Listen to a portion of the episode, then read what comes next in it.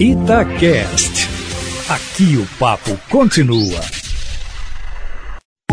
Itatiaia Carros, com Emílio Camanzi. Emílio Camanzi, boa tarde para você. Boa tarde, Júnior, e a todos que estão aqui com a gente na Itatiaia. Emílio, a Jaqueline, ali de Venda Nova, conta que chegou a hora de trocar os pneus do Gol dela, que ela comprou zero. Ela conta, Emílio, que um policial disse em uma blitz que ela só tem mais um mês para trocar os pneus porque eles já estão bem gastos. Ela desabafa, Emílio, e conta que não sabe como fazer porque é o primeiro carro dela e pede a sua ajuda para não ser passada para trás. Emílio, vamos embora ajudar a Jaqueline? Jaqueline, provavelmente ao olhar os pneus de seu carro, ele viu que eles chegaram ao limite de uso e pensando em tua segurança e da dos outros, te avisou. Mas como ele viu isso, Simples. Como você sabe, todos os pneus novos têm sulcos fundos para drenar a água em caso de chuva ou pista molhada, e assim manter o contato com o solo, garantindo a estabilidade e a dirigibilidade do carro. Porém, estes sulcos têm um limite de profundidade para continuarem funcionando.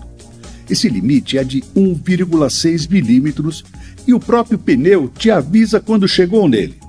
Repare que ao lado do pneu, perto da banda de rodagem, tem várias marquinhas com as letras TWI. Nesse ponto, no fundo de cada sulto, tem um calombinho com 1,6 milímetros de altura. Quando o pneu gasta até esse ponto, esses calombinhos formam um risco contínuo transversal na banda de rodagem. É o sinal de que é preciso trocar os pneus, pois se você continuar com eles assim, ao enfrentar uma chuva ou passar por um trecho molhado, pode surgir a aquaplanagem. Ou seja, o pneu não consegue mais drenar a água. O carro acaba flutuando sobre ela e você, sem nenhum controle, vira passageira. E só com muita sorte vai conseguir evitar um acidente.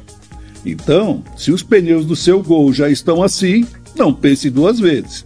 Troque. Emílio, mais informações no seu canal de YouTube? Isso mesmo, Júnior. youtube.com barra Carlos com Abração e até a próxima.